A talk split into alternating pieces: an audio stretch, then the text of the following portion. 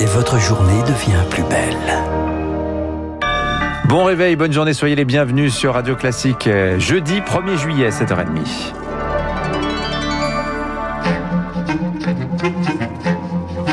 – 6h30, 9h, la matinale de Radio Classique avec Dimitri Pavlenko.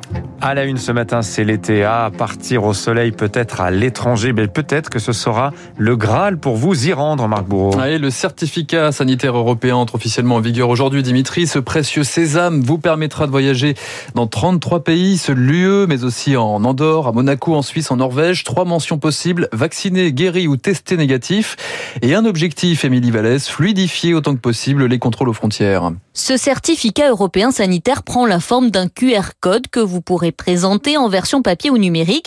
Si vous vous êtes fait vacciner ou tester après le 25 juin, les certificats que l'on vous a donnés sont déjà au format européen. Pour vous, c'est bon. Pour les autres, ceux qui ont été vaccinés avant, vous pouvez télécharger votre certificat et donc votre QR code sur le site dédié de l'assurance maladie. Et pas de panique, si vous n'avez pas Internet, votre médecin peut l'imprimer en version papier. Mais attention, il faudra quand même être vigilant car il n'y a pas d'harmonisation des règles sanitaires. Certains pays demandent par exemple que les tests soient réalisés dans les 48 heures avant le départ, d'autres dans les 72 heures. Et puis ce passe n'est pas un sésame, il ne garantit pas la libre circulation, d'autant plus avec la progression du variant Delta. Les États ont encore le dernier mot. Ainsi, l'Allemagne a décidé d'interdire les déplacements vers et depuis le Portugal, car la situation sanitaire dans le pays se dégrade. Et notez que ce certificat n'est pas nécessaire hein, pour les enfants de moins de 11 ans. À 7h32 sur Radio Classique, les règles changent aussi pour les touristes étrangers qui arrivent en France. À partir du 7 juillet, mercredi prochain. Ils devront mettre la main à la poche pour un test de détection. 49 euros pour les PCR, 29 euros pour les antigéniques. Question de réciprocité, dit le porte-parole du gouvernement dans les échos ce matin. Ces tests étant euh, payants dans la plupart des pays pour les Français qui voyagent, fait valoir Gabriel Attal. Enfin, sur l'épidémie, maintenant, l'exécutif appelle à une vigilance absolue face à la progression du mutant indien. Le taux d'incidence ne baisse plus. Dans ces conditions, faut-il élargir le pass sanitaire? Faut-il obliger les soignants à se faire vacciner? Jean Castex, le Premier ministre, a lancé hier une grande concertation avec les élus locaux et des présidents de groupes parlementaires. Sur le front économique, maintenant, nouvelle étape dans la fin progressive du quoi qu'il en coûte. Les indemnités du chômage partiel se réduisent. Elles passent de 84 à 72 à partir d'aujourd'hui. Pour les secteurs les plus touchés, le tourisme, la culture, l'événementiel, la mesure sera décalée à la fin août. Pour eux, en revanche, les finances ont déjà commencé à se creuser depuis le 1er juin. Les aides d'État diminuent progressivement pour les indépendants. 3 millions de personnes en France, petits commerçants, designers, informaticiens, à tel point que les deux tiers craignent aujourd'hui d'être les grands laissés pour compte de la reprise économique, Eric Kioch. Jean, à la tête de deux boutiques de prêt-à-porter au cœur de Paris, voit avec angoisse les jours défiler. Avec l'été vient la fin progressive des aides de l'État. Le fonds de solidarité couvrira encore 30% de ses pertes ce mois-ci, 20% en août avant de s'arrêter en septembre. Pourtant, pour Jean, l'activité a du mal à reprendre. Quand on n'a pas les touristes, qu'on n'arrive même pas à faire 50% du chiffre d'affaires de l'année dernière et l'État qui va arrêter ses aides, c'est terrible. Comment on fait pour vivre? Pour garder la tête hors de l'eau, il a dû piocher dans ses économies et faire appel à la générosité de ses proches. Je suis à charge de ma compagne depuis un an pour que mes sociétés ne déposent pas de bilan. Il a aussi contracté un prêt garanti par l'État qu'il devra rembourser en avril 2022. Alors si l'activité ne revient pas d'ici là et sans aide, il craint comme nombre d'indépendants de mettre la clé sous la porte.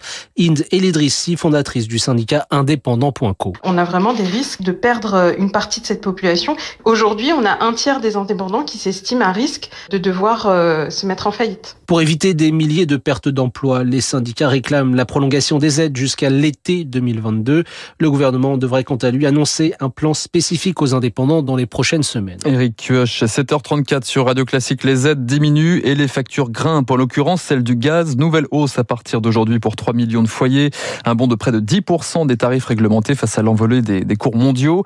Toutefois, les effets de cette hausse des prix ne sera pas, ne se fera pas ressentir tout de suite. Gardez un œil sur la facture dans les mois qui viennent, prévient Antoine Autier de l'UFC Que Choisir. Si vous utilisez uniquement le gaz pour la cuisson, la facture mensuelle au cœur de l'été peut de l'ordre de 15-20 euros. Heureusement que cette hausse a lieu plutôt en juillet qu'en décembre parce que évidemment, bah, le principal poste de dépense c'est le chauffage. La demande en gaz sera encore plus importante cet hiver et si bah, la production ne suit pas, bah, il y aura des tensions qui vont à nouveau se manifester avec des hausses qui cette fois-ci auront un impact très conséquent sur le pouvoir d'achat des consommateurs. Des factures qui en moyenne sur l'année dépassent 100 euros et qui peuvent atteindre facilement 150 euros les mois froids d'hiver. Un propos recueilli par Rémi Vallès. Enfin, dans la catégorie bonne nouvelle, ce 1er juillet, l'extension du congé paternité.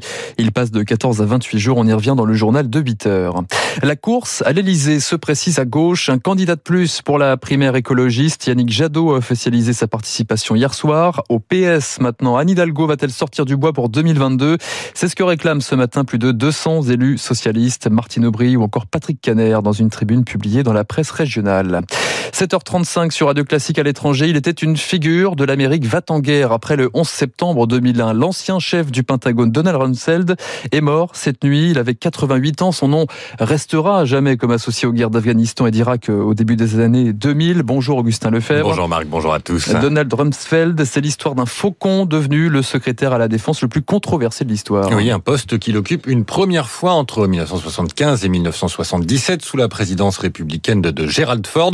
Mais c'est son deuxième passage au Pentagone qui restera dans les livres d'histoire.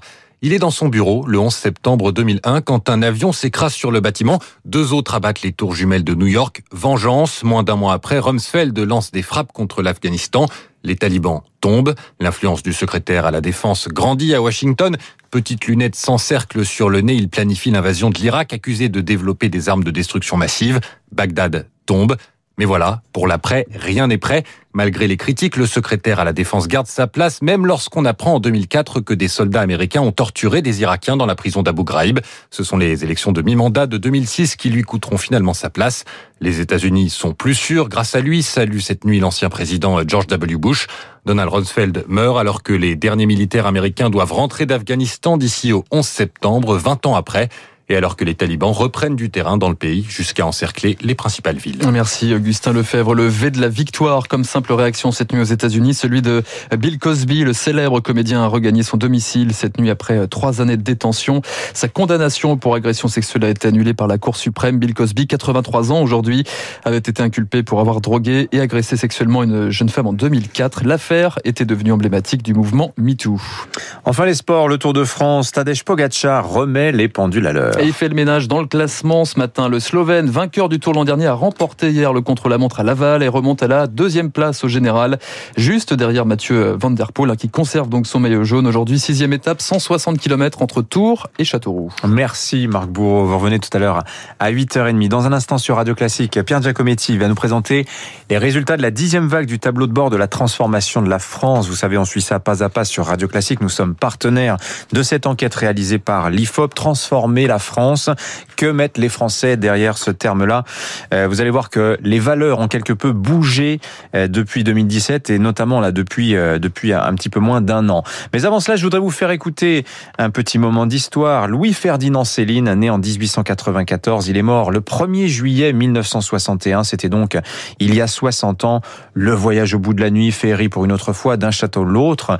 Il s'exprimait de temps en temps dans les médias, Céline à l'époque. Je vous propose de réécouter un petit bout d'un entretien réalisé le 17 juillet 1957. Il est interrogé par Pierre Dumayet et justement, il s'exprime sur le succès du voyage qui lui a causé moult problèmes. C'est-à-dire que je suis parti euh, dans l'écriture des livres euh, sans euh, vouloir obtenir une notoriété quelconque. Je pensais simplement en tirer un, un honnête bénéfice pour me payer un petit appartement dont j'avais bien besoin à l'époque. Et puis les choses se sont développées de telle façon que la vie d'humble médecin est devenue impossible. Et puis jusqu'au moment où je me suis permis de m'occuper de politique, ce fut évidemment le, signal d'un Ali qui me poursuit encore.